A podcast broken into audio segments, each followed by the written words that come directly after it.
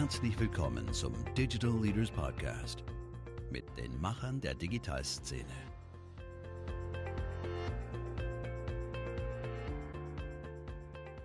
In der heutigen Welt, in der digitale Transformation, Digitalisierung, technischer Wandel ja Themen sind, die auf der Tagesordnung stehen, wird eins immer deutlicher. Wir leben in einer schnelllebigen und super komplexen Welt, in der unsere Vergangenheit eigentlich überhaupt nicht mehr Garant ist für unsere Zukunft inwiefern ähm, wir mit Strategien aus dem Impro-Theater mit unserer agilen Welt erfolgreicher umgehen können oder erfolgreicher handeln können in ihr.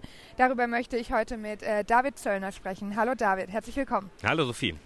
Ja, erzähl doch erstmal, wer bist du, was machst du? Ja, ich bin David Zöllner, ich bin freier Berater und Trainingsentwickler für digitales und für kreatives Unternehmenstraining. Wenn man dich so auf einem deiner Tage begleitet, wie sieht der Tag so aus?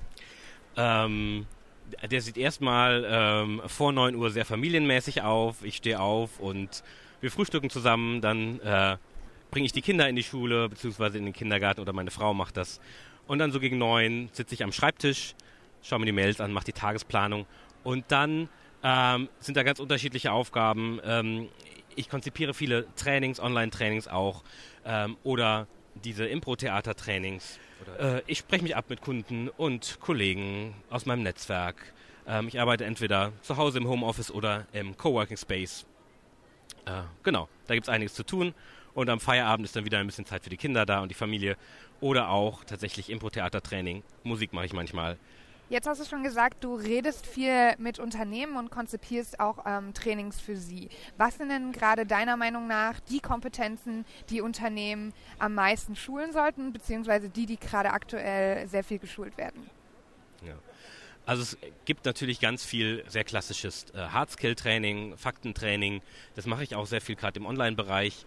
Ähm, und merke aber gerade jetzt, wo Digitalisierung in aller Munde ist und viele Unternehmen nach Trainings zur digitalen Transformation äh, fragen, dass das ein sehr interessantes Thema ist und dass da dann auch Online-Training ähm, manchmal aufhört, weil es sehr stark einfach auch ins Mindset ähm, gehen muss, einfach sehr viele Soft Skills vermittelt werden müssen und das bleibt leider oft auf der Strecke.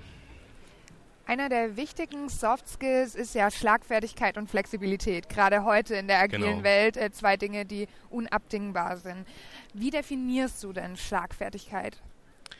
Ähm, ich spreche lieber über Reaktionsfähigkeit oder Reaktionsfertigkeit, ähm, weil das einfach ein bisschen offener Begriff ist und ein bisschen mehr teamorientierter Begriff.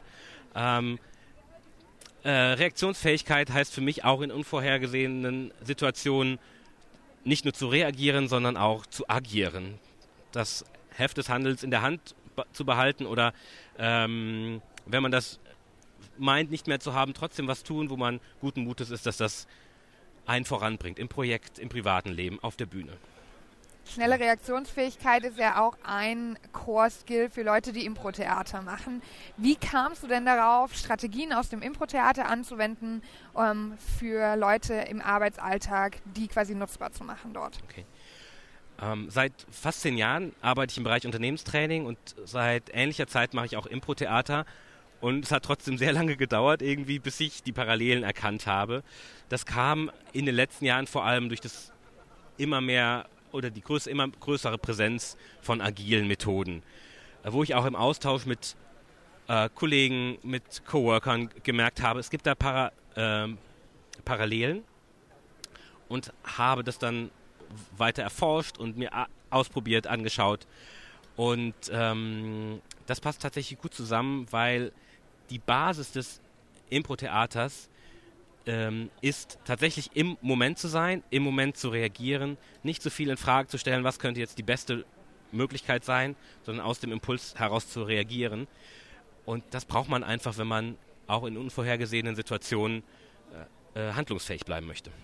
Was sind denn so Strategien, die man erlernen kann, wenn man so ein Training bei dir macht? Sehr viele. Ich nenne mal vier exemplarisch. Das ist einerseits Offenheit. Mhm äh, Offenheit auf Veränderungen zu reagieren.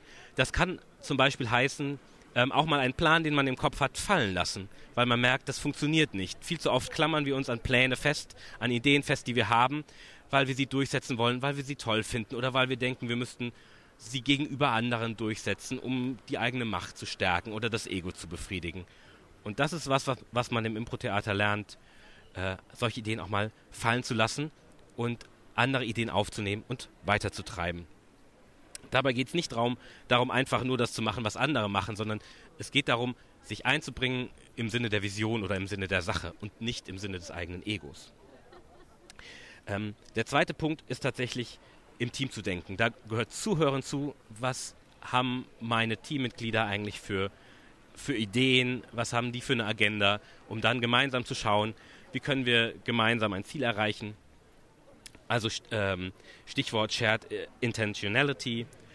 Ähm, genau, im Team denken. Und der dritte Punkt, Ideen gemeinsam entwickeln. Also nicht nur ähm, wie gesagt, nicht nur die eigenen Ideen weiterverfolgen, sondern offen sein auch für andere Ideen, die um die Ecke kommen. Und letztendlich äh, ein Punkt Fehlerkultur. Im, wenn man im Impro-Theater auf der Bühne steht und ganz und Angst davor hat, was Falsches zu sagen oder was, was vielleicht nicht lustig ist, nicht kreativ genug, dann blockiert das. Und so ist das im Business auch. In dem Moment, wo ich Angst habe, was zu sagen, blockiert das den ganzen Prozess und oder wenn ich Angst habe, was falsch zu machen. Insofern eine Fehlerkultur, ähm, wo man aus Fehlern lernen kann, wo man sich für Fehler nicht schämen muss, ähm, das fördert auch ungemein dann die Teamarbeit und den Projektfortschritt. Warum denkst du oder warum bist du davon überzeugt, dass Impro-Theater im Business-Kontext die Person wirklich auch erfolgreicher macht dort? Ähm, ich, ich sehe und erlebe auch selbst auf der Bühne, wie man mit einer Gruppe von Impro-Theater-Schauspielern fünf, sechs, acht Leute auf die Bühne gehen kann und eine Stunde eine Geschichte spielen kann, von der man vorher noch nicht weiß, um was es geht, welche Charaktere damit spielen. Ähm, und trotzdem schafft man es, über diese Stunde eine Geschichte zu erzählen, die Zuschauer zu fesseln. Und ich denke, wie wäre das, wenn ein Team im Unternehmen auch diese Fähigkeit hätte, aus wenig oder aus nichts so viel zu machen in so einer kurzen Zeit, ohne Zeit darüber zu verschwenden, ähm, mit stundenlangen Diskussionen, mit Machtkämpfen äh, oder mit äh, ego-getriebenen äh, Ideen, die durchgeboxt werden müssen. Denkst du, dass ähm, Impro-Theater-Strategien im Business auch über Hierarchien hinweg gut funktionieren oder sollten das eher so homogenere Teams sein, damit man sich auch ein bisschen fallen lassen kann? Die Situationen sollten homogen sein, würde ich mal sagen. Ähm, diese diese Methoden leben tatsächlich von sehr im Team zu denken, sehr auf Augenhöhe zu agieren, den Partner wertzuschätzen. Ähm, das heißt, in einer Gruppe, wo einer das Sagen hat und auch davon Gebrauch macht, muss ich eigentlich damit nicht anfangen. Ähm, das heißt, ich muss in eine Situation kommen, wo man auf Augenhöhe ist. Das kann auch ein einzelner Workshop sein, das kann ein einzelner Tag sein. Ähm, wo man in diesem Modus Ideen entwickelt, Projekte vorantreibt, dann funktioniert es gut. Wenn ständig da eine Hierarchie. Wenn man jetzt nicht wie du aus dem Impro-Theater kommt, wie lange dauert das denn, bis man sich so eine Strategie zu eigen gemacht hat und die dann auch wirklich im Business-Kontext anwenden kann? Die ersten Schritte kann man sehr schnell machen. Ähm, wichtig ist nochmal zu sagen, es geht tatsächlich nicht darum, dass wir ähm, Impro-Theater-Spiel trainieren wollen, sondern dass wir Unternehmenstraining machen, mit Impro-Theater-Methoden. Und diese Methoden sind von jedem zu erlernen und relativ schnell im Unternehmensalltag umzusetzen. Was wäre denn so eine Methode? Ähm, eine Methode zum Beispiel ist Zuhören. Das klingt jetzt nicht besonders äh, abgefahren und äh, ungewöhnlich, aber oft ist es so, dass wir im Meeting sitzen oder im Dialog, äh, Dialog mit jemandem sind und hören, was die andere Person sagt, aber denken schon, oh, was kann ich darauf antworten? Was bedeutet das für mich? Ähm, was ist die beste Reaktion? So, im Impro-Theater oder mit Impro-Methoden lernt man erst komplett zuzuhören und dann zu entscheiden, was mache ich jetzt mit dieser Information oder mit dieser Situation. Das heißt, sie kommen einfach in, in eine tiefere Phase des Zuhörens und des Verständnisses für die anderen. Das ist eine Sache. Eine andere Sache, mit der sie ähm, relativ schnell starten können, ist äh, das Ja sagen. Ein Schlagwort im Impro-Theater ist das sogenannte Yes and auf Englisch. ähm, wo es darum geht, Informationen und Situationen zu akzeptieren, also Ja zu sagen dazu und dann etwas zu ergänzen, was man selbst zur Situation beitragen kann. Und nicht sofort mit Nein abzublocken. Ähm, auch da nochmal wichtig, es geht nicht um ein Ja, ja und Amen und einfach alles abnicken, sondern es geht um aktives Annehmen und aktives Weiterdenken und weiter, Weitertreiben von Ideen oder von Projekten oder von Kommunikation. Und das kann man auch gut machen, ähm, indem man zum Beispiel mal anfängt zu überlegen, was war eine Situation, wo ich mal Nein gesagt habe und was einen Prozess aufgehalten hat und dann zu reflektieren, warum habe ich das gemacht? Es gibt viele gute Gründe, Nein zu sagen. Ich würde auch nicht, nicht sagen, man soll nie Nein sagen im Unternehmen. Ganz im Gegenteil, es gibt viele gute Situationen, aber es gibt auch viele Situationen, wo man Nein sagt, weil keine Lust, man denkt, man hat keine Zeit, es ist eine Idee von jemandem, der ist äh, auf einer anderen hi unteren Hierarchieebene oder den mag ich nicht, den Kollegen, oder ich muss jetzt mal sagen, zeigen, dass ich eine tollere Idee habe. Und es geht darum, diese Situation äh, zu drehen und mit einem Ja und äh, aufzulösen und einfach mehr Energie reinzubringen. Braucht man denn gewisse Voraussetzungen, wenn man ähm, Impro-Theater-Strategien anwenden will? Also muss man irgendwie besonders kreativ sein oder offen? Es ist natürlich hilfreich, wenn man, äh, wenn eine gewisse Offenheit dazu da ist, auch mal die Komfortzone zu verlassen, ähm, weil es schon darum geht, auch mal Sachen auszuprobieren äh, und offener zu denken. Aber ich würde nicht sagen, dass es Kreativitätskompetenzen äh, gibt, die man haben muss. Wenn man sagt, man will Impro-Theater auf der Bühne spielen, ist das nochmal was anderes. Da hilft es natürlich ein gewisses Schauspieltalent, eine gewisse Kreativität. Aber das ist ein, eigentlich ein relativ anderes Thema.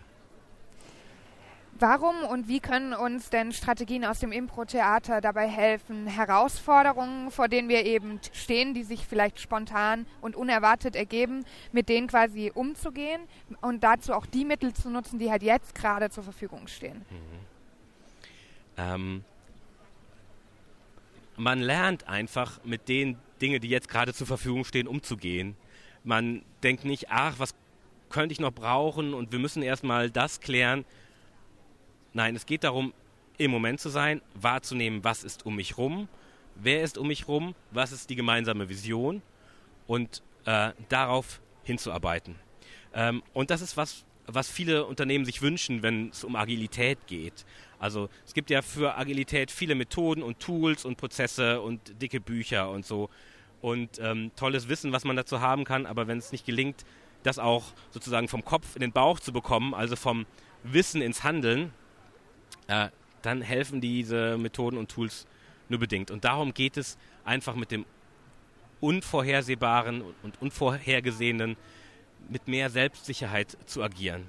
Das ist das, was man mit Impro-Tools und Impro-Prinzipien sehr gut lernen kann. Wenn du jetzt über Tools sprichst, hast du so ein eigenes Toolkit, also eine ähm, Art ja, Strategien-Set, auf das du immer wieder zurückgreifst und das du dann auch im Alltag umsetzt? Ja, ähm, es ist tatsächlich relativ einfach. Ähm, das ist wirklich zuhören, das ist äh, annehmen, äh, was ist, ähm, das ist gemeinsam Ideen entwickeln und das ist auch ähm, tatsächlich im Team zu denken und an den Partner zu denken. Es gibt auch beim Impro-Theater so einen Spruch auf Englisch, let your partner shine.